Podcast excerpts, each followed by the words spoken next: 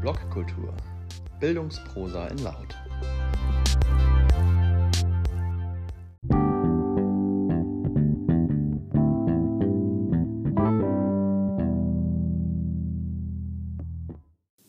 Agilität.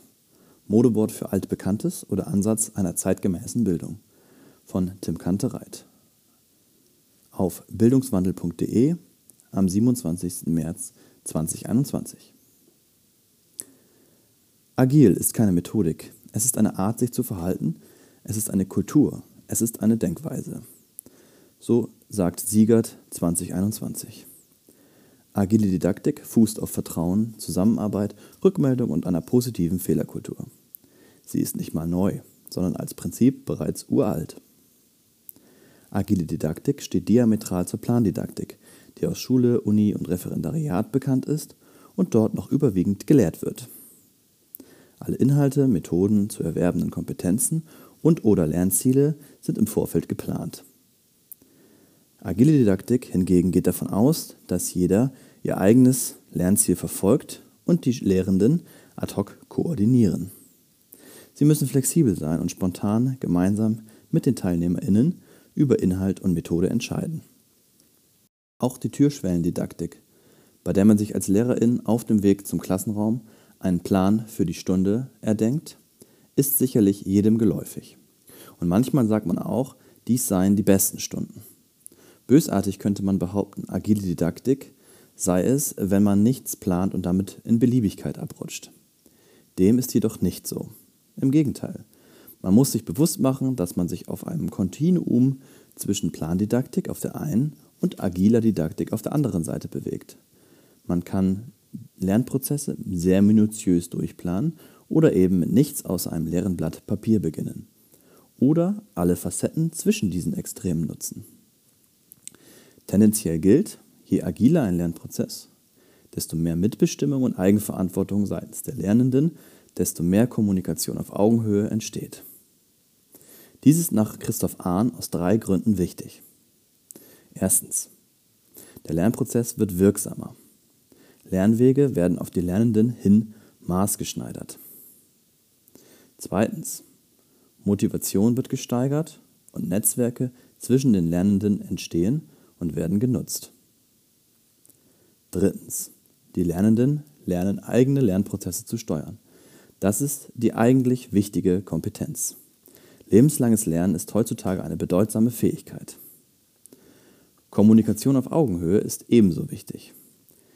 Denn immer wenn ein Gefälle zwischen Lehrenden und Lernenden entsteht, wird den Lernenden vorgehalten, dass ihr Wissen weniger wert ist, wird ihnen signalisiert, dass sie ihr eigenes Denken abwerten sollen. Genau dieses Gefälle ist oft für eine konsumierende Haltung der Lernenden, seien es Schülerinnen, Studentinnen oder Referendarinnen, verantwortlich. Kurz gesagt, wer sich ernst genommen fühlt, ist motivierter, aktivierter und kann sich an seinem eigenen Lernzuwachs erfreuen. Wissen ist für jeden, jederzeit, an jedem Ort abrufbar. Lernende können ein besseres Detailwissen besitzen als Lehrende. Letztere müssen ebenso lernen. Lernen sich auf unterschiedliche Voraussetzungen der Lernenden einzulassen, lernen diese in ihren Fragen zu unterstützen und sich darauf einzulassen, lernen, sich regelmäßig auszutauschen, zu vernetzen und zu reflektieren. So funktioniert Lernen in einer Kultur der Digitalität. Lernen ist kein hierarchischer Prozess. Es braucht keine Lehrenden mehr, die ein Wissensmonopol innehaben. Eines ist klar. Die Welt nach der Schule ist wild, bunt, schrill, multiperspektivisch, unsicher, komplex und volatil. Die klassische Schulbildung ist geordnet, baut Grenzen und Hürden auf, die die Lernenden überwinden müssen. Klar, das hat den Vorteil, dass alles ordentlich und kontrolliert abläuft. Es bereitet aber nicht auf die reale Welt vor. Lehrende müssen mehr Vertrauen und Zuversicht in das Lernen der Lernenden haben und den Rahmen stecken für die eigenständige Bewältigung, die freie Wahl der Lernwege und ein Lernen, bei dem Erkenntnisse und Erfahrungen der Lernenden genauso wichtig sind wie das Erreichen eines zuvor festgelegten Lernziels. Um agile Lernprozesse in Gang zu bringen, bedarf es eines Methodenköchers, aus dem ich je nach Bedarf einen passenden Methodenpfeil ziehe. Diese Metapher ist frei nach Christoph Ahn gewählt. Solche Methoden sind zum Beispiel die Liberating Structures oder die Rahmenwerke Scrum oder Design Thinking. Auch im Buch von Horst Lempart, 52 agile Seminarmethoden, lassen sich tolle Ansätze finden. Hier gilt, bestehende Methoden sollten nicht rezeptartig übernommen, sondern als Impulse verstanden und agil an die Lerngruppe angepasst werden. Spiele, experimentiere und passe sie gemeinsam mit der Lerngruppe an.